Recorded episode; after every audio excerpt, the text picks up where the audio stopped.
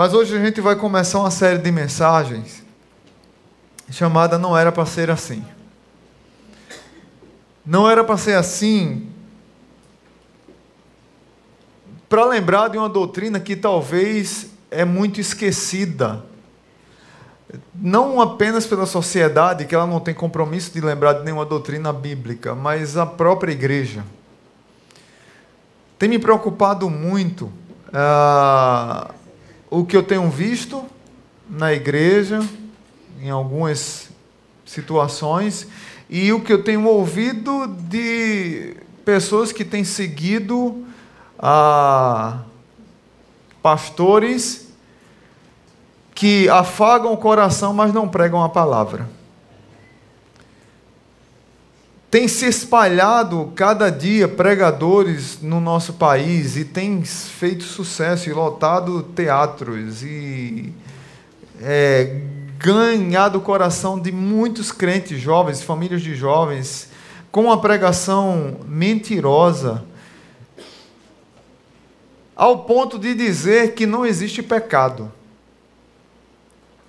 Ao ponto de dizer que o homem, ele é a melhor coisa que Deus criou. Ou falta apenas dizer que você não precisa de Deus, porque você é o seu próprio Deus. E as pessoas têm sido seduzidas por esse discurso e têm lotado igrejas e teatros para ouvir esses pregadores. Mas não é isso que a Bíblia ensina. Eu tive que antecipar essa, essa série de pregação, essa, essa série de pregação, justamente por causa de, eh, da necessidade atual. Eu queria pregar sobre criação, depois sobre queda, depois sobre redenção, consumação. Eu disse, eu vou começar falando de pecado. Para a gente começar 2020 já é, se você está visitando a igreja, você já vai saber, essa igreja aqui, a lixa é mais grossa. E se você não gostar da lixa grossa, a feira está grande em Natal de igrejas que não gostam de lixar a, de deixar a lixa grossa. E aí não tem problema. Mas nós precisamos voltar a tratar sobre esse assunto chamado pecado, porque até o nome dele mudou para muitas pessoas. Pecado hoje é chamado de problemas. Ninguém fala mais sobre pecado, problema.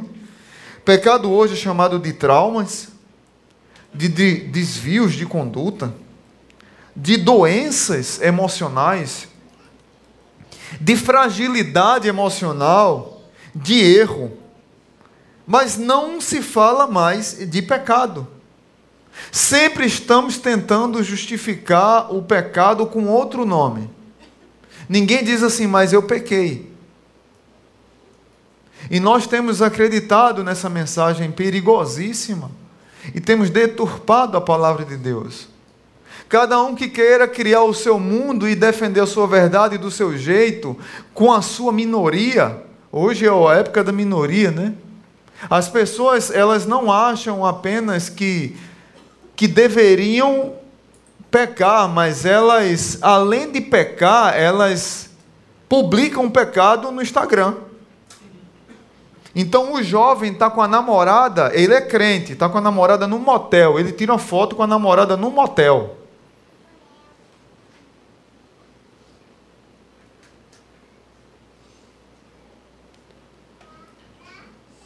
A pessoa valoriza mais animal do que ser humano. Meu corpo, minhas regras. Cachorro é mais importante do que gente. É essa é a cultura que nós vivemos. E a gente não consegue perceber que nós estamos vivendo num mundo totalmente louco e a gente tem esquecido de uma doutrina simples da Bíblia chamada pecado.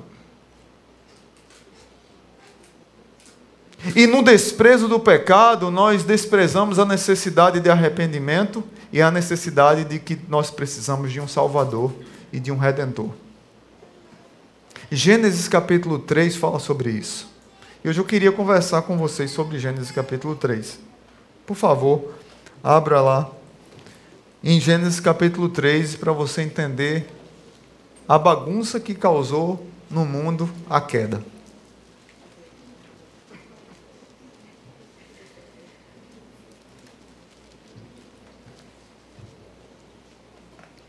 Gênesis capítulo 3, a partir do verso 1.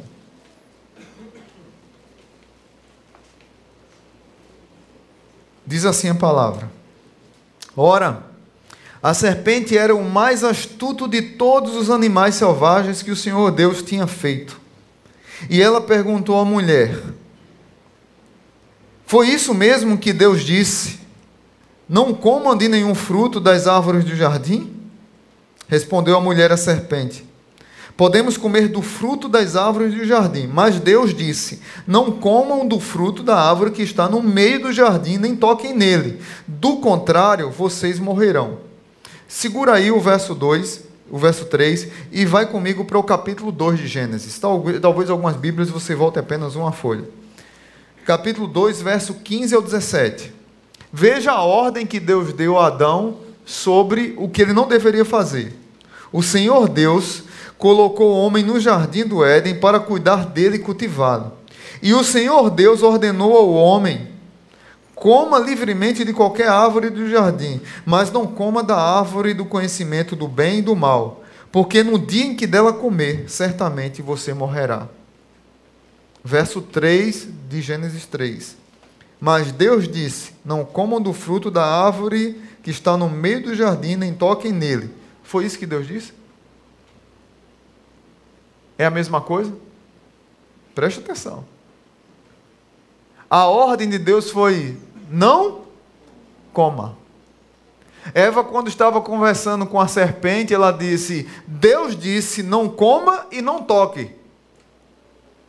Não foi isso que Deus falou.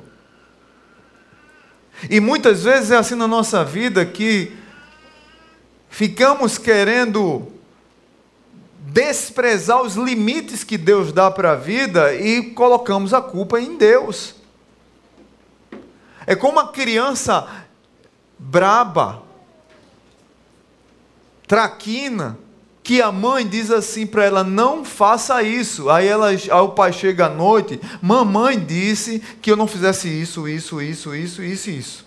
Mas a mãe só disse para ela não fazer uma coisa mas na verdade ela queria bagunçar tudo. Essa uma coisa limitava outras. E elas chega com um rosário de reclamações. Nós somos muitas vezes assim. Verso 4, veja o que aqui diz o texto, a continuação. Deixa sua Bíblia aberta, Gênesis 3. Satanás, tipificado aqui pela serpente, se aproveita da fragilidade da mulher e diz o seguinte: Disse a serpente à mulher: Certamente vocês não morrerão. Deus sabe que no dia em que dele comerem, seus olhos se abrirão e vocês, como Deus, serão conhecedores do bem e do mal.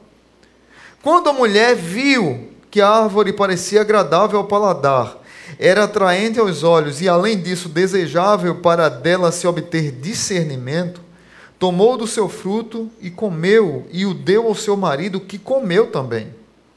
Os olhos dos dois se abriram e perceberam que estavam nus. Então juntaram folhas de figueira para cobrir-se. Ouvindo o homem e sua mulher os passos do Senhor Deus que andava pelo jardim, quando soprava a brisa do dia, esconderam-se da presença do Senhor Deus entre as árvores do jardim. Mas o Senhor Deus chamou o homem, perguntando: Onde está você? Algumas versões dizem: Onde estás, Adão?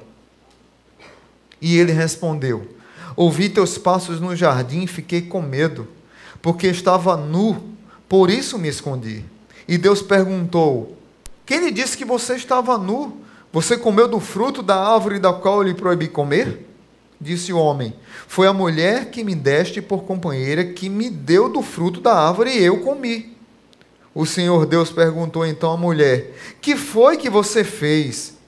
Respondeu a mulher: a serpente me enganou e eu comi. Então o Senhor Deus declarou à serpente: Uma vez que você fez isso, maldita é você entre todos os rebanhos domésticos e entre todos os animais selvagens. Sobre o seu ventre você rastejará e pó comerá todos os dias da sua vida. Porém, inimizade entre você e a mulher, entre a sua descendência e o descendente dela este lhe ferirá a cabeça, e você lhe ferirá o calcanhar. A mulher, ele declarou: multiplicarei grandemente o seu sofrimento na gravidez. Com sofrimento você dará à luz filhos, seu desejo será para o seu marido e ele a dominará. E ao homem declarou: Visto que você deu, aos, deu ouvidos à sua mulher e comeu do fruto da árvore da qual ele ordenara que não comesse, maldita é a terra por sua causa. Com sofrimento você se alimentará dela todos os dias da sua vida. Ela lhe dará espinhos e ervas daninhas, e você terá que alimentar-se das plantas dos animais. Com o suor do seu rosto você comerá o seu pão, até que volte à terra, visto que dela foi tirado, porque você é pó e ao pó voltará. Adão deu sua mulher o nome de Eva, pois ela seria mãe de toda a humanidade. Verso 21. O, o Senhor Deus fez roupas de pele e com ela vestiu Adão e sua mulher. Um detalhe aqui no verso 21. Quando Adão pecou e Eva, eles se cobriram com folhas de figueira. E o verso 21 de, diz que Deus fez roupas de pele para eles. Se fez roupas de pele, teve que haver o quê? Sacrifício. Teve que haver sangue, teve que haver morte de algum animal. Então já aponta para Cristo aqui também. O Cordeiro de Deus que tira o pecado do mundo. Jesus veio como Cordeiro de Deus que tira o pecado no mundo. Teve que haver morte, teve que haver derramamento de sangue, para que nós pudéssemos ser salvos. Pecado houve, queda houve. Diferente da pregação mentirosa que diz que não existe pecado. Houve pecado e houve sacrifício para cobrir a culpa e o pecado. Verso 22. Então disse o Senhor Deus: Agora o homem se tornou como um de nós, conhecedor do bem e do mal. Não se deve, pois, permitir que ele tome também do fruto da árvore da vida e coma e viva para sempre. Por isso o Senhor Deus os, o mandou embora do jardim do Éden para cultivar o solo do qual fora tirado. Depois de expulsar o homem, colocou a leste do jardim do Éden querubins e uma espada flamejante que se movia guardando o caminho para a árvore da vida. Senhor Deus e Pai, muito obrigado por essa noite, por tua palavra e pelo teu cuidado sobre nós. Fala aos nossos corações e que tenhamos uma noite agradável, entendendo que nesse mundo pecaminoso e nessa mancha tão grave que foi o pecado, nós, graças a Deus, temos a esperança que está em Cristo Jesus para nos redimir e para nos restaurar, mas que saiamos daqui conscientes e com o coração aberto, entendendo que o pecado é uma doutrina bíblica. E o pecado fez tanto mal à humanidade que precisava que o próprio Deus enviasse seu filho para morrer em nosso lugar. No nome dele, nós oramos. Amém. Então vivemos nessa geração do desejo. Nessa geração que vive escondido atrás de máscaras. Hoje eu vou falar sobre o baile de máscaras. O Éden foi um grande baile de máscaras. O Éden foi um grande balmasquê. Até para antecipar que a gente está perto do carnaval, eu não sei se vai ter crente que vai. Daqui eu não duvido que vai chegar isso. Daqui a pouco, pastor, já que não vai ter retiro na igreja, eu vou para o Galo na madrugada, em Recife. Já que não vai ter carnaval, eu vou para para o desfile das Virgens de Olinda. Eu não duvido, né? Eu não, eu não duvido que está tão, tá tão depravado hoje o, o cristianismo no Brasil que eu não duvido que vai chegar esse tipo de argumento aqui. Não, a, a igreja aqui tem que ter alguma coisa para me segurar, que senão eu me afasto. Que os crentes gostam desse, desse tipo de, de, de desculpa para justificar as máscaras que vivem. Mas na, mas, na verdade, no grande baile de máscara do Éden, com a máscara revelou realmente quem era o homem. O Balmasquê é bom, é legal, aquela festa, aquelas músicas antigas, as marchinhas de carnaval, mas é interessante como Chico Buarque percebeu isso, e tem uma música dele que vai falar sobre a noite dos mascarados, e revela justamente o que está aqui em Gênesis 3. Porque, na verdade, ao se esconder das máscaras, eu revelo realmente quem eu sou. Porque eu vou agir de acordo com o que eu desejo, mas para eu agir de acordo com o que eu desejo, eu ponho uma máscara. Para esconder quem eu sou para a sociedade. E esse discurso do desejo, e de eu usar o desejo como justificativa para que eu haja, e para que, independente de instituições, independente da palavra de Deus, porque hoje está assim, eu vivo a minha vida do meu jeito e que se dane Bíblia, que se dane pastor, que se dane igreja, que se dane liderança de, de, de célula, que se dane discipulado, que se dane polícia. O que é importante é o que eu quero, o que eu desejo. Eu vim de uma geração que, na igreja, quando a gente se falava de pecado, a gente temia. Até o nome. Claro que muitos de uma geração passada foi, foram para um extremo do legalismo, de sair atacando e acusando todo mundo, e tem muita gente vitimada por causa de igrejas legalistas. Mas por outro lado, nós fazemos parte de uma geração que foi para o outro extremo, extremo, o extremo da licenciosidade, da teologia do Zeca Pagodinho, de deixa a vida me levar, a vida leva eu. Tá tudo certo, tudo do meu jeito, o que importa é o que eu quero, eu vou e faço. E aí eu vi isso. Essa semana eu resolvi ler Macbeth de Shakespeare. E eu fiquei extremamente impactado. Eu não conseguia parar de ler aquela peça. E Macbeth conta a história de Macbeth, que era um general do rei Duncan, e era um grande líder, um grande general, um homem respeitado, um homem é, honrado. Mas o rei Duncan, ele era aquele homem pacato e que provavelmente teria que deixar o reinado por causa da sua passividade. E Macbeth teve um encontro com algumas bruxas, e as bruxas disseram que ele talvez fosse rei, ele fica empolgado e manda uma carta para a esposa, mas quando ele chega diante do rei, o rei Duncan diz que quem vai ser rei é o próprio filho dele, que seria normal na questão da sucessão. Mas Macbeth começa a alimentar no seu coração o desejo de ser rei, o desejo de algo que não era dele, o desejo de concretizar algo que ele não deveria fazer. E aí, quando ele se encontra com a sua lei de Macbeth, que os especialistas dizem que, que era um casal tão apaixonado e mais apaixonado do que Romeu e Julieta, Lady Macbeth diz uma coisa para ele. E aí Shakespeare ele pega o gancho, o, o Zeitgeist, o espírito da época, que estava saindo da Idade Média do, da época da cultura medieval para a época moderna. E ela expressa a cultura moderna que está chegando. Ela diz assim para ele: Você tem medo de ser nação aquilo que você é no desejo? Você tem medo de ser nação aquilo que você é no desejo? Quando você ousou desejar, você era um homem. Para conquistar o que você quer, você tem que ser mais homem.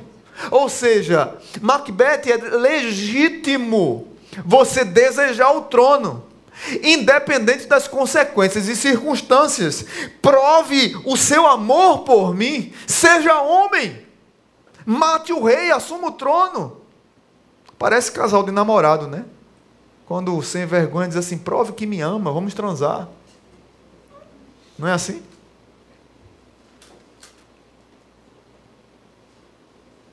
Parece filho querendo enrolar o pai, né? O pai diz não, a mãe diz não, aí o filho diz assim: Mas você não me ama. Aí tem mãe: Eu amo meu filho, tá bom, pode fazer. É essa geração louca que não sabe o que quer, o que crê, a geração sem limites que nós estamos vivendo. Mas Macbeth diz para sua esposa assim: Não, eu não vou fazer isso. Ele era um homem que obedecia regras, era um homem que obedecia a lei, era um homem que era fiel ao rei. E ele diz uma coisa para ela interessante: ele diz, só é homem quem é capaz de não desejar o que não deve. Só é homem quem é capaz de não querer o que não deve. Ou seja, ser homem é aprender a dizer não aos meus desejos ilegítimos. Eu provo que sou homem quando eu digo não ao que é errado. Mas nós vivemos numa geração que, para provar que nós somos homens ou mulheres, nós fazemos o que tiver na frente, derrubamos o que tiver na frente, não há limites para nós. E é por isso que uma pregação, no começo do ano, o pastor volta, meu amigo, o cara voltou com um chicote na mão. Falar sobre pecado no mundo moderno, hoje o pastor está doido, para que isso? Vai afastar as pessoas da igreja? Não, vai afastar quem não tem compromisso com Deus. E eu não estou preocupado com quem não tem compromisso com Deus. Não estou preocupado com esse público é até melhor que saia mesmo, porque é menos um espaço abre para quem quer. Mas é uma geração que não consegue compreender que idolatra o próprio umbigo e que não consegue perceber que a queda foi a maior desgraça da raça humana. Se nós, guarda bem o que eu vou dizer agora, se nós não compreendermos a desgraça do homem, nunca iremos compreender a graça de Deus. Só iremos compreender a graça de Deus quando entendermos a desgraça humana. E a desgraça humana está lá em Gênesis 3. E nós precisamos voltar para Gênesis 3 sempre para compreender que nós precisamos de um redentor e precisamos de arrependimento. É uma geração que não se arrepende. Então hoje eu quero trazer para vocês, dentro dessa mensagem, três princípios aqui que a gente vê nesse texto. Fica com a sua Bíblia aberta, que a gente vai visitá-la. Agora que eu vou começar a pregação. Deixa eu beber água. O senhor estava introduzindo. Então vai ser até meia-noite hoje, amém? amém? Oh, glória! Senti poder aqui. Num baile de máscaras do Éden. O Éden foi um grande baile de máscara, como eu disse no baile de máscara do Éden, houve rebelião. E dentro dessa rebelião houve queda. Lá em Gênesis 1 já, já mostra a serpente como Satanás. Aponta lá, você vai, durante toda a Bíblia você vai perceber que a serpente se referia a Satanás. Lá em 2 Coríntios, o apóstolo Paulo diz que Satanás se disfarça de anjo de luz. Lá em Mateus diz que pois aparecerão falsos cristos e falsos profetas que realizarão grandes sinais e maravilhas. E, se possível, irão enganar até os escolhidos. Então, dentro dessa rebelião, a primeira coisa que nós percebemos é que Satanás, ele usa disfarces para seduzir, para enganar, para ludibriar. E no verso 1 fala que ele era astuto, e a ideia de astuto, a ideia de sagaz, nesse contexto aqui, é a ideia de dissimulado. É de uma pessoa que usa máscaras para seduzir a outra. Que tem uma lábia de conversador que seduz qualquer pessoa. Mas apesar de tudo isso, ele é apenas uma criatura. Satanás, no verso 1 de, do capítulo 3, diz que, ora, a serpente era o mais astuto de todos os animais selvagens que o Senhor Deus tinha feito, ou seja, ele foi criado por Deus. Ele não é um tipo de antideus com poder equivalentes, não é que Deus está no lado bom da força e Satanás no lado negro da força. Deus não briga com Satanás. Talvez isso seja interessante para que você compreenda que não existe batalha entre Deus e o diabo. Deus é criador, o diabo é criatura e Deus já venceu. A batalha espiritual é entre eu, você e o diabo e os anjos dele. A batalha é a gente que vive essa batalha. Da sedução, da queda, do engano o tempo todo. Mas Satanás é criatura dissimulada de Deus. E isso é mais grave ainda, porque mostra o quanto de nós, às vezes, também somos dissimulados. O quanto de nós, às vezes, somos tendenciosos à queda o tempo todo, e se não falarmos desse assunto, é muito fácil a gente ir no, no ralo por água abaixo. Mas é interessante nesse argumento aqui que Satanás chega para Eva e faz uma pergunta que ainda não tinha o nome de Eva, né? Era a mulher, né? Tinha acabado de ser criada, não sei quantos anos ela tinha, mais ou menos. A gente não está preocupado com esses detalhes, está preocupado com o princípio desse ensino. Mas a serpente chega para a mulher e põe dúvida na sua mente. Não foi isso que Deus disse. Não coma de nenhum fruto da árvore do jardim. Ela, além de dar conversa para a serpente, ela aumenta. Ela não estava satisfeita apenas em dizer: olha, Deus pôs limites. Deus colocou placas. Por que existem placas de trânsito? placas de sinalização? Está aqui Renildo da autoescola. Para quê? Né? É, é para é a gente ficar limitado, para a gente ficar triste? Ou é para nossa proteção? É para nossa liberdade, é para nossa proteção. Olha, não, aqui é 120, aqui tem, quando é 120, para algumas pessoas tem que ser 200, porque 120 é pouco, né? Aqui é 80, aqui é 20, porque aqui tem um, tem um acostamento que geralmente sai caminhão dessa rua aqui, então vá diminuindo, porque aqui pode sair um caminhão e você cruzar com ele. Isso é para lhe proteger. Mas nós crescemos numa cultura que é contra a lei de Deus, que é contra a palavra de Deus, e Deus é amor. Mas Deus é amor, só que Deus também é justiça. Deus é amor, mas Deus também é ira. Deus é amor, mas Deus também, é, Ele cobra da minha vida e da sua vida está alinhado com Ele. Deus é amor, mas Deus também é santo. E Deus me convida a viver separado, santificado, crescendo na graça e no conhecimento dEle, em santificação com Ele. E aí nós usamos o discurso de Eva e tratamos Deus como um estraga prazeres cósmico. Estava tudo bem aqui no jardim, dona serpente. Estava tudo legal. A gente vive, mas teve um cara aí que apareceu e deu uma ordem que a gente não pode comer e muito menos comer, a gente também não pode nem tocar. Não foi isso que Deus disse. Mas é assim que nós vivemos e nós aumentamos algo para tentar se auto-sabotar e a gente não percebe isso. Na verdade, isso reflete nada mais, nada menos do que homens e mulheres que querem dirigir sua, suas próprias vidas. Assim como Lady Macbeth, que depois da, de tentar convencer o marido, e o marido cai na sua conversa e ele mata o rei Duncan, mas a Bíblia diz que um abismo chama outro abismo. E Macbeth mata o rei Duncan, depois mata o seu amigo, depois mata o filho, depois mata fulano, ciclano, ciclano. E ele começa a ter gosto pelo poder.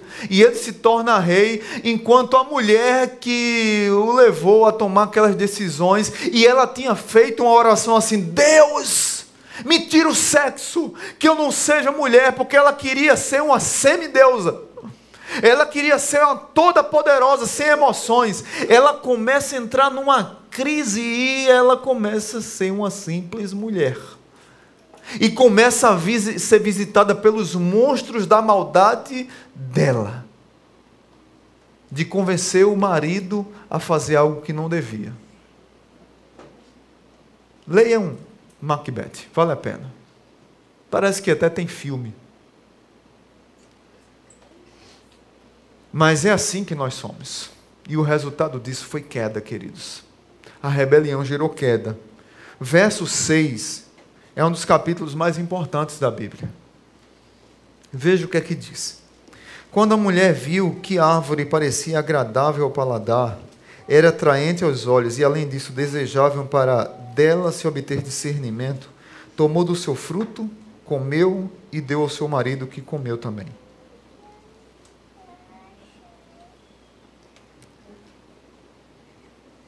A serpente deu o um golpe fatal e Eva caiu. Se você observar os verbos aqui, ela viu, ela tomou, ela comeu e ela deu. Mas eu quero destacar dois verbos aqui: tomou e comeu. Você lembra de alguma coisa? Tomai e comei. Você lembra de alguma coisa? Da ceia do Senhor. O tomar e comer do baile de máscaras do Éden nos levou à desgraça da queda. Um comentarista de Gênesis disse assim: Deus provará a pobreza e a morte antes de tomar e comer e se tornem verbos de salvação. E nós celebramos a ceia, o tomar e comer, simbolizando a morte de Jesus na cruz do Calvário, o Cordeiro de Deus que tira o pecado do mundo, para pagar o tomar e comer para cobrir o tomar e comer do baile de máscaras do jardim do Éden. A profundidade disso é tão grande que deveria levar a minha vida e a sua a dobrar os joelhos, a nos humilhar. Mas quem é que ainda chora pelo pecado? Tem crente orando por desvio de dinheiro. Obrigado, Senhor, porque deu certo o desvio da verba. Ah, Senhor, me ajuda a passar na alfândega, que os tape os olhos da polícia. É essa geração que a gente tem vivido.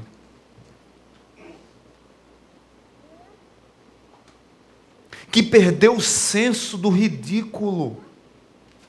Que perdeu o senso da intimidade com Deus e a rebelião que, que gerou a queda, infelizmente, apenas só revelou quem nós somos. Mas não era para ser assim.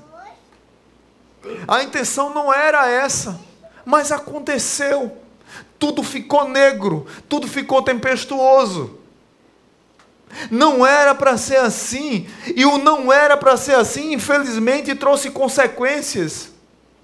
Segunda lição, primeira é que houve rebelião e queda. Segunda, as consequências do baile de máscaras. Essa serpente que seduziu o homem e a mulher, que era criatura, ela, ela queria inverter juntamente com, com o homem e a mulher a ordem da criação. A criatura queria se tornar criadora.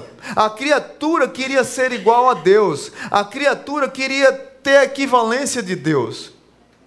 Mas não há separação de Deus sem consequência. Eles decidiram se separar de Deus, a morte chegou. Definitivamente não era para ser assim. Eu gosto da definição de Santo Agostinho quando ele vai falar sobre essa morte, essa morte que aconteceu lá em Gênesis 3. E aí ele tem um livro chamado A Cidade de Deus. Ele diz mais ou menos assim: se perguntassem com que tipo de morte Deus ameaçou o casal, morte física ou morte espiritual, ou a segunda morte, que significa inferno, responderíamos: todas as mortes. O que foi que aconteceu no Éden? Todas essas três mortes. Deus incluiu naquele momento não somente a primeira parte da primeira morte, ou seja, morte espiritual. É aquela morte que a alma se perde de Deus. Ou seja, quando nós morremos espiritualmente e nos escondemos de Deus porque nós estamos mortos e envergonhados. É morte espiritual. Mas também a segunda a última parte da primeira morte, que é a morte física, que é aquela que quando a alma deixa o corpo é aquela que quando nós morremos fisicamente. Morte espiritual, morte física. E aí ele conclui dizendo: Mas também a segunda e a última das mortes, a morte eterna, que vem depois de tudo, que é a separação definitiva de Deus. Alguns teólogos chamam que, dizem que no Éden teve três mortes: morte espiritual, morte física e morte eterna. É justamente o que ele está falando, só que ele se refere às duas primeiras como se fosse dentro de uma realidade, em um aspecto. Mas eu quero dizer com isso é que não há consequências. Não, não há não há separação de Deus sem consequências. Nós decidimos nos separar de Deus lá no Éden. E não venha querer culpar Adão ou Eva, porque se você tivesse lá, eu tivesse lá, faríamos a mesma coisa. Tirar Deus do lugar dele e querer me colocar no lugar de Deus gera morte. E foi isso que aconteceu. Mas não foi só morte como consequência. O verso 7 vai falar sobre a vergonha e a culpa. Veja comigo o verso 7. Os olhos dos dois se abriram e perceberam que estavam nus. Então juntaram folhas de figueira para cobrir-se. Vergonha. Volta comigo um pouquinho para o verso 25 do capítulo 2. Verso 25. O homem e sua mulher viviam nus e não sentiam quê? Vergonha. Aí no verso 7 diz: Os dois perceberam que estavam nus Lá no verso 8, vai dizer que eles se esconderam. E se esconderam por causa, por causa da vergonha. É interessante, eu gosto muito de em casamento pregar o verso 25. Porque o casamento é algo maravilhoso. Onde o homem e uma mulher se entregam um para o outro e depois de um tempo de relacionamento, num casamento, eles começam a se tornar tão íntimos que um compreende quem é o outro. Um jeito, até a maneira que olha, o jeito que anda, a maneira como se comporta no lugar, se está acontecendo alguma coisa diferente, e eles se tornam tão íntimos que reflete justamente o verso 25: O homem e a mulher viviam nus e não sentiam vergonha. A ideia é da alma desnudada. Um se entrega para o outro de, de uma maneira tão maravilhosa que se desnudam um para o outro. É uma intimidade que aparentemente é inquebrável. Mas se tem uma coisa que destrói um casamento e que macula um casamento, um matrimônio, é adultério. E para restabelecer a confiança, tem que ter muita oração, muito perdão, muito muito apoio, muita conversa, e mesmo assim, depois de muito tempo, talvez ainda fica naquela pessoa ofendida, sempre ela fica olhando pela fresta, pela esquina, esperando uma outra pancada. Porque machuca, porque fere, porque dói, porque ela sabe como foi. E isso é o mínimo que pode acontecer, que eu estou usando para comparar, uma analogia pequena, para dizer para você o quanto Adão perdeu quando pecou no Éden. O quanto de vergonha e culpa ele sentiu pela mancha do pecado. O quanto machucou e maculou a relação dele com Deus. Queridos irmãos, por mais intimidade que o homem tivesse com Deus no Éden, não dá mais para voltar para essa intimidade, porque o pecado destruiu isso, quebrou. É como uma pessoa que comete um crime, e depois que ela comete o crime, por mais que ela pague, o, a mancha está lá. Essa semana eu vi uma polêmica sobre o goleiro Bruno. E aqui eu não quero julgar se ele deve voltar a time, se não deve, eu não, eu não, não tenho autorização para julgar ninguém. Mas eu quero julgar, é, falar da situação. Alguns jornalistas dizem assim: como é que pode um homem desse arrumar um emprego num time? Se muitas crianças o têm como ídolo. Aí outras dizem: não, mas ele é um cidadão que já pagou pela pena e deve ter espaço novamente. Quem está certo ou quem está errado nessa discussão, não, não quero saber. O que eu quero falar para vocês é o que um pecado faz. como ele mancha a nossa vida. E por mais que queiramos consertar, não dá mais para voltar para o jardim da inocência. Não tem como voltarmos, não existe caminho de volta para o jardim da inocência, mas eu quero lhe animar a dizer que você pode caminhar para frente, porque existe esperança no caminho para a cruz. Ir para trás não dá mais, passou, já era. Se tem uma coisa que nós temos dificuldade de fazer é reconhecer que estamos em pecado. E dizer assim, eu errei. Eu não gosto nem de dizer eu errei, é eu pequei, me perdoe, eu te amo. Essa ideia de intimidade com Deus quebrada é algo tão triste, queridos. Cheguei, eu sempre eu brinco com os casais quando alguém aniversaria. Né? Eu cheguei ali hoje, num culto das 17, e aí quem estava na portaria, é, na, na recepção era Simone e Rafael. E eu dei um abraço a Simone e disse: Simone, feliz aniversário, que Deus te abençoe sua vida. Conte seus dias na presença do Senhor. E ela ficou olhando assim para mim. Mas, pastor, o aniversário foi do Rafael essa semana. Aí eu disse: pegadinha, as coisas ridículas que eu faço, né? Pegadinha do pastor Marcelão. É uma só carne ou não? Aí ela, ah, Entendi, pastor. Aí foi que eu dei os parabéns dele. Né?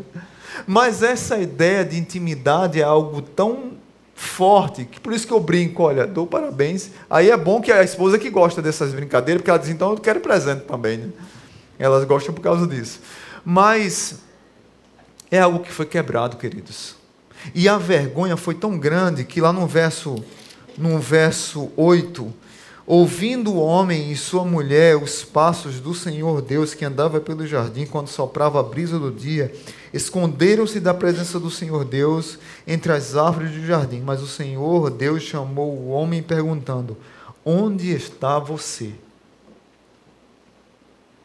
Eles se esconderam, colocaram uma folha de figueira, como se uma folha de figueira encobrisse a mancha tão grande que o pecado causou. Não dá certo. E todos os dias era como se Deus fosse lá para aquele lugar e tivesse um tempo de intimidade, mas aquilo foi quebrado. Eu fico tentando imaginar a angústia desse homem, a vergonha dele diante de Deus, a paixão, a intimidade que ele tinha. E Deus pergunta a Adão: onde você está, Adão?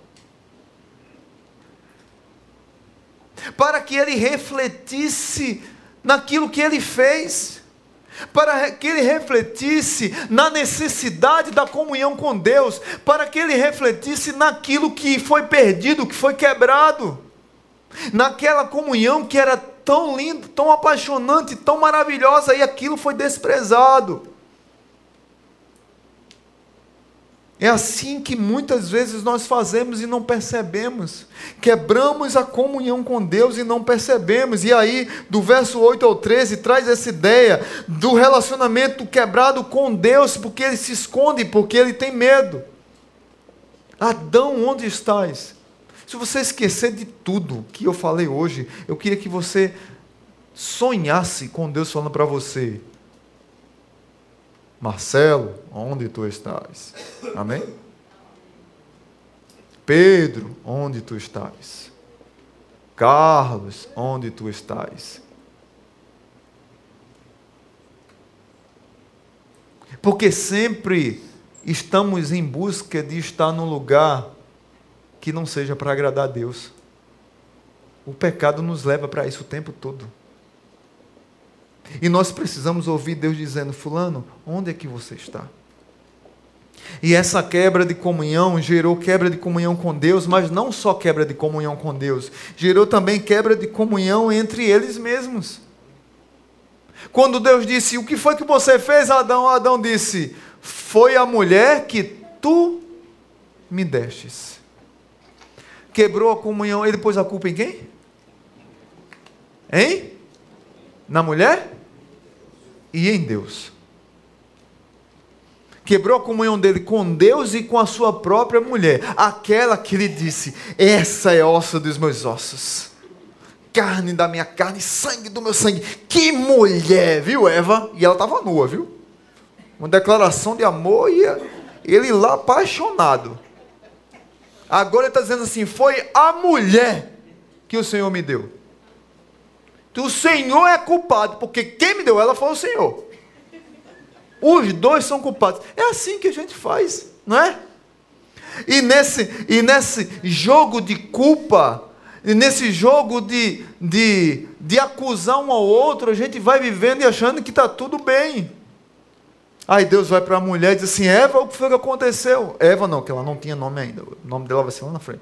Mulher, o que foi que você fez? Foi a serpente que me seduziu. Então Adão não assume, Eva não assume e sobra para a serpente. Mas todos, na verdade, estavam auto se justificando do seu pecado.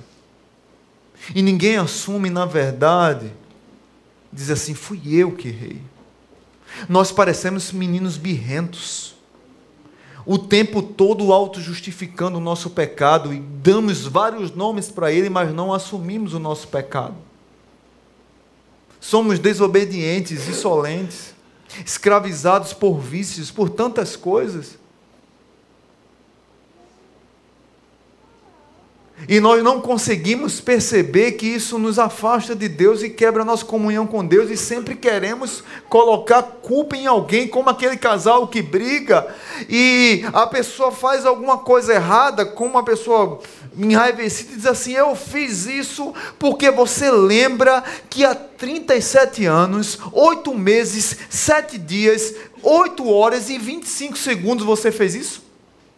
E você lembra que há 17 anos, quando você estava com aquela camisa branca que tinha uma flor vermelha do lado esquerdo e do lado direito tinha um coração verde, e que o tênis que você estava era rosa, e que nem rosa era famoso ainda. Você lembra o que você fez comigo? E agora, eu estou descontando isso. Mas eu estou descontando porque a culpa é sua. Eu não assumo o que eu fiz de errado. Muitas vezes nós agimos assim e não reconhecemos quem nós somos. A revista Times, no início do século XX, fez uma pesquisa e mandou para vários intelectuais uma, uma pergunta: o que é que há de errado com o mundo? E um dos intelectuais que recebeu essa pergunta foi G.K. Chesterton que escreveu um livro maravilhoso chamado A Ortodoxia. Eu acho que tem até aí para vender. É um, era um, um filósofo católico que chamava os ateus para debater. Os ateus tinham medo dele porque perdia tudo os debates. E a revista Times mandou para ele, mandou para outros, muitos prepararam artigos científicos gigantescos e foi algo espetacular essa pesquisa. O que é que há de errado com o mundo? A resposta de Chesterton por carta foi: Prezados senhores da revista Time, eu, cordialmente, Chesterton. Ele respondeu a pergunta? O que é que há de errado com o mundo? Eu. É solene. Mas no mundo onde nós somos semideuses, onde nós não reconhecemos os nossos erros, como aquela criança birrenta que a mãe fica braba de sente, obedeça. E o menino não sento. E tem uns que ficam assim, ainda faz assim para a mãe, né? Não é? Dia desse eu vi um menino dizendo assim para a mãe, cinco anos. A senhora não se atreva que eu ligo para a polícia. E se reclamar, eu saio de casa ou morar só. Cinco anos. É, é nesse nível. Aí a mãe braba com o menino, sente. Ao menino, não sento. Não sento. Sente. A terceira vez a mãe já está assim, ela já começa a fazer cara e os esmaltes dos dentes já saem. Ela está assim, sente miserável. Filho da mãe. Ela está assim já, da terceira vez. Aí o menino senta e diz assim: eu sento, mas em espírito eu estou em pé. Não é assim que a gente faz? Nós fazemos desse jeito. Mas nós não assumimos assim, eu errei. Você está certa, mamãe, eu vou sentar. Em espírito estou em pé. A morte, a queda, a culpa, a autojustificação, a autojustificação é idolatria. Para de auto se justificar do teu pecado, reconhece. A acusação um ao outro, tudo isso deveria ser suficiente para me dobrar os joelhos e me humilhar na presença de Deus e dizer assim: eu preciso de um redentor. E não ouvir essa mensagem mentirosa que diz assim: você é o centro da mensagem de Deus. Você é um pecador miserável.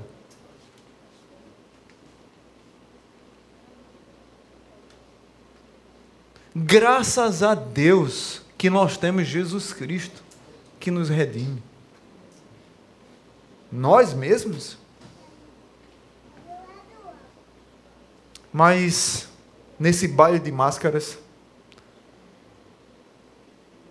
nesse mundo tenebroso, nesse dia intempestuoso, nesse dia sombrio também teve um fecho de luz. Amém? E a esperança chegou. Apesar do baile de máscaras, Deus nos dá esperança. Verso 15 diz assim: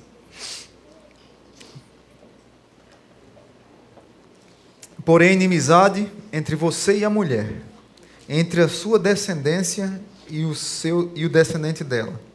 Este lhe ferirá a cabeça, e você lhe ferirá o calcanhar. Apesar do baile de máscaras, chegou a esperança para nós.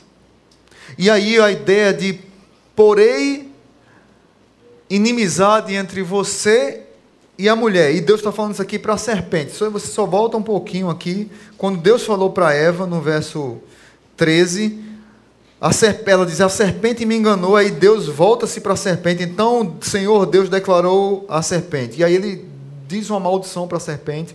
E logo depois diz isso.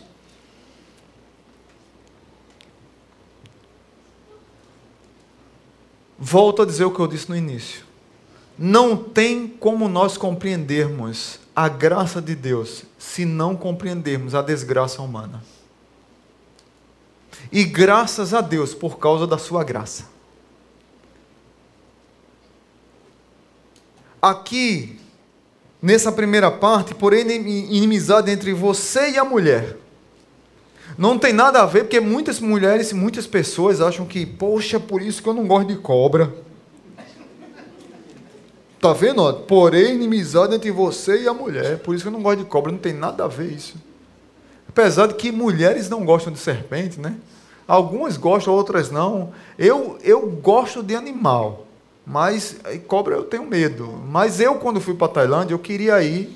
Tem um tipo um zoológico lá que tem 1.400 espécies de serpentes. No Brasil tem 300 e pouco. Lá tem 1.400. No mundo todo tem quase 3 mil. Lá na Tailândia, nesse lugar, tem 1.400. Amém? E lá você entra, tira foto com a serpente andando assim, todo que. E aí, quem se habilita?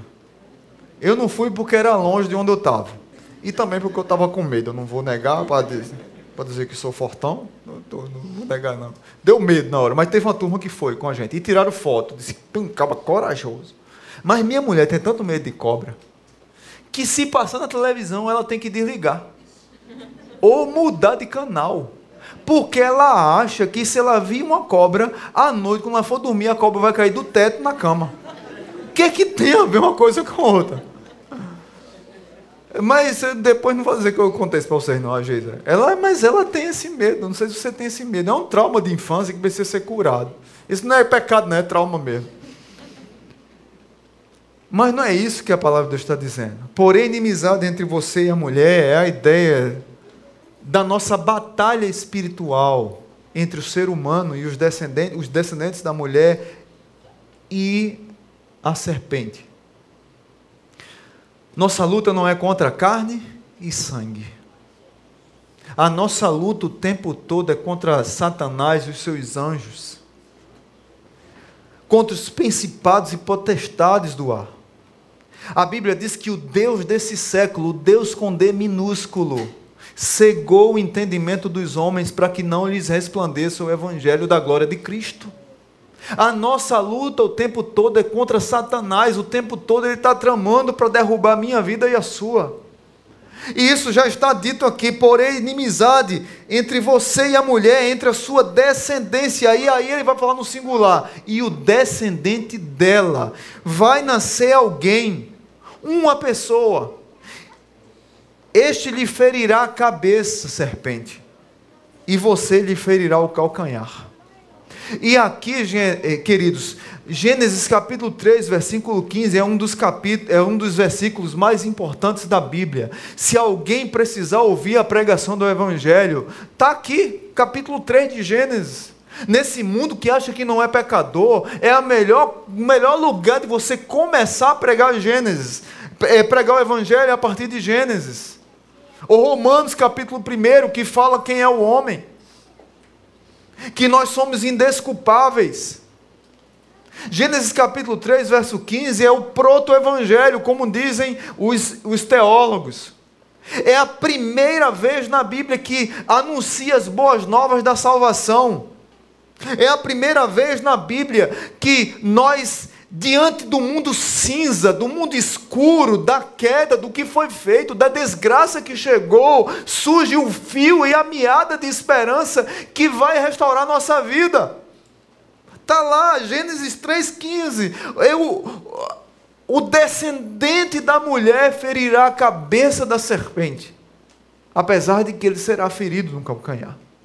Não sei quem assistiu o filme de Mel Gibson, A Paixão de Cristo mas trata muito bem, essa, pelo menos essa primeira parte. Ele foi muito feliz no início do filme, quando Jesus está no Getsemane, orando, Pai, afasta de mim esse cálice, mas que não seja a minha vontade, sim a tua. E uma serpente vem pelos seus braços, pelas suas pernas, e ele está orando, e está suando, está aflito, e sabe que dali ele vai sair para a sua missão, que é morte. Mas quando ele se levanta, tum, pisa na cabeça da serpente. É uma referência a Gênesis 3,15. O evangelho sendo consumado. Jesus foi, foi ferido no seu calcanhar, mas a serpente foi derrotada definitivamente. Foi morta. Por isso que no baile de máscaras do Éden há esperança para mim e para você. Porque Jesus Cristo venceu. E quando ele foi para a cruz do Calvário, como um cordeiro de Deus que tira o pecado do mundo, ele cobriu a minha e a sua vergonha ele começou o processo da restauração da criação, de restaurar minha, sua vida, e não só isso, mas o mundo. Deus disse para Adão: Maldita é a terra por sua causa. Tantas catástrofes, tantas doenças, tantas desgraças, tanta violência, tanta inversão de valores os seres humanos sendo desprezados como um ralo na sociedade, a criação de Deus sendo humilhada, desprezada, descuidada, desprotegida. E sempre a gente está no discurso do que eu quero, da minha vontade, mas graças a Deus que a serpente foi destruída. Na cruz do Calvário, Satanás foi envergonhado, ele continua agindo, vai chegar o dia que ele vai ser destruído definitivamente. Mas eu e você precisamos renascer nossa esperança, precisa renascer em nós a esperança da graça de Deus que nos redime. E nós precisamos olhar para Gênesis 3,15 e nos humilhar e dizer assim: obrigado, porque eu tenho um Salvador, porque eu não tenho condições de me salvar sozinho. Tem uma música de um homem chamado Daniel Sales. É, e foi cantada por Arautos do Rei e pelo grupo Milade. Eu vou ler aqui para vocês, não vou cantar. Não se preocupem. Mas a música diz assim: a graça é um ponto de encontro, lugar onde os fardos se espalham no chão, onde todo que chega cansado, tranquilo descansa o seu coração. A graça se explica em uma cruz. Lá eu posso entender o que o céu me traduz. A morte era a minha sentença, mas agora sou livre em Jesus. E aí o refrão diz: graça, graça, simples assim. Perdão se recebe, se aceita, enfim. Pecado não se explica. Pecado se paga. E Cristo pagou por mim. Perdão se aceita. Perdão se recebe, se aceita, enfim.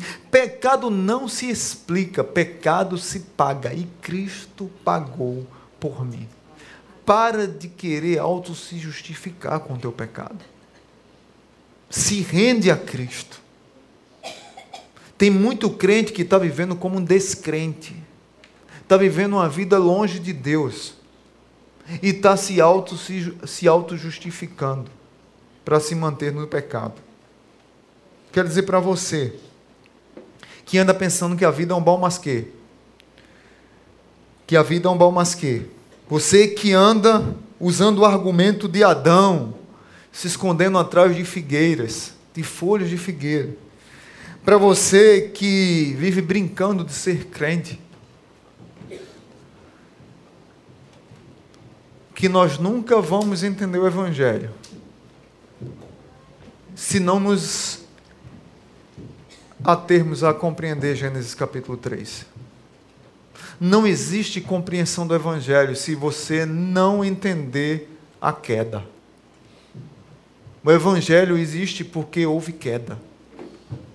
Você não compreende a graça de Deus se não compreender a desgraça humana.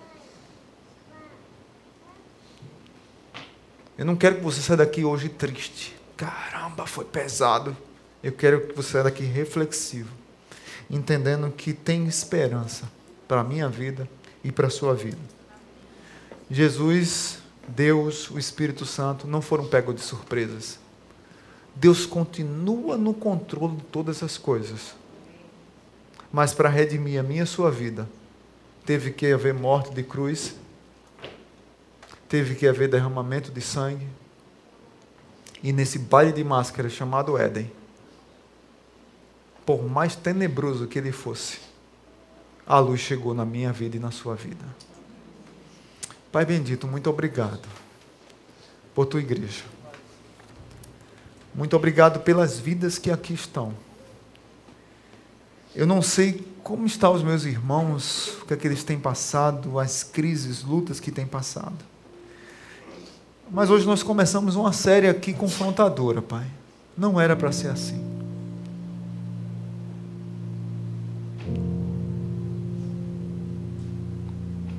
Pecado não é apenas atirar no alvo, não é apenas errar o alvo. Pecado também é atirar certo no alvo errado. E propositadamente, muitas vezes, nós atiramos certo no alvo errado.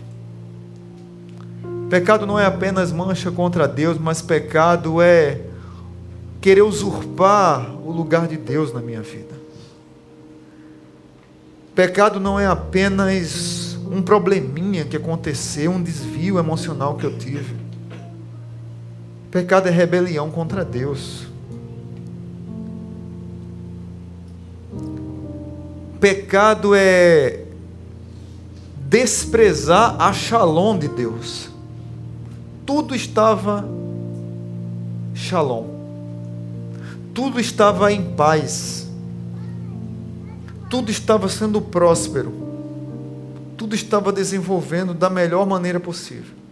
Mas o homem decidiu no Éden destruir a shalom de Deus. Ó oh, Pai, muito obrigado, porque o Senhor não foi pego de surpresa. Muito obrigado porque teu filho Jesus Cristo foi enviado e habitou no nosso meio e sofreu as nossas dores, entendeu as nossas angústias e morreu na cruz para nos salvar e nos redimir desse pecado. Obrigado porque o Senhor chamou Adão para conversar. Adão, onde tu estás? E obrigado porque o Senhor me chama hoje também. Eu sei quem eu sou. E muitas vezes eu vou para os bailes de máscaras da vida para revelar quem eu sou. Mas eu ponho a máscara para não saberem quem eu sou. Mas obrigado, porque quando eu estou lá no baile de máscara, o Senhor diz: Marcelo, onde tu estás? Obrigado porque o Senhor continua dizendo para a vida dos meus irmãos que estão aqui, Pedro, Carlos, Sananda, Marcos, Larissa, José, Arthur, Márcia, onde tu estás?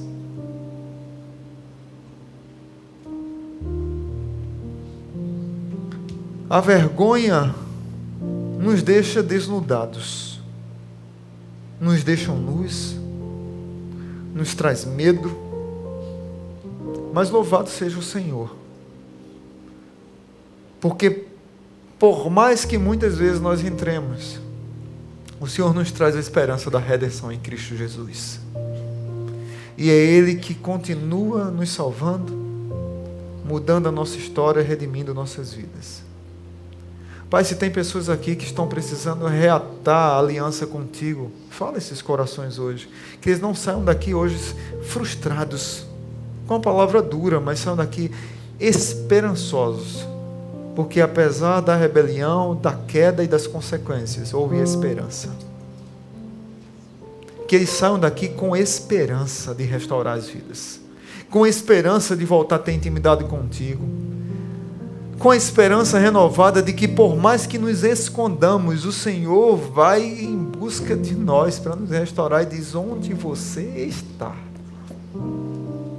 O Senhor provoca em nós o romper do último choro, o choro de quebrantamento, o choro verdadeiro, o choro de quem chora porque pecou contra Deus. Chega nessas vidas, Pai. E se tem vidas aqui que não teve encontro contigo ainda, que hoje saia daqui compreendendo que elas precisam de um Salvador. E precisam de um Salvador justamente por causa da queda. E elas caíram tão igual a Adão. Mas louvado seja o Senhor, porque o Senhor nos deu o seu Filho Jesus para nos redimir e está dando também essa noite para essas vidas. Muito obrigado, Senhor, pelo teu cuidado sobre teus filhos. Que o amor de Deus, que a graça maravilhosa de Jesus e que a comunhão do Espírito nos dê uma semana cheia de paz e que nós possamos refletir onde nós estamos. Se estamos no teu caminho ou se estamos no baile de máscaras abençoa as nossas vidas. No nome de Jesus. Amém. Vamos ficar de pé, queridos. Vamos cantar essa música. Dá um abraço bem forte quem está do teu lado. Diga assim para ele a esperança. A esperança. Diga com força assim. A esperança, irmão, acorda.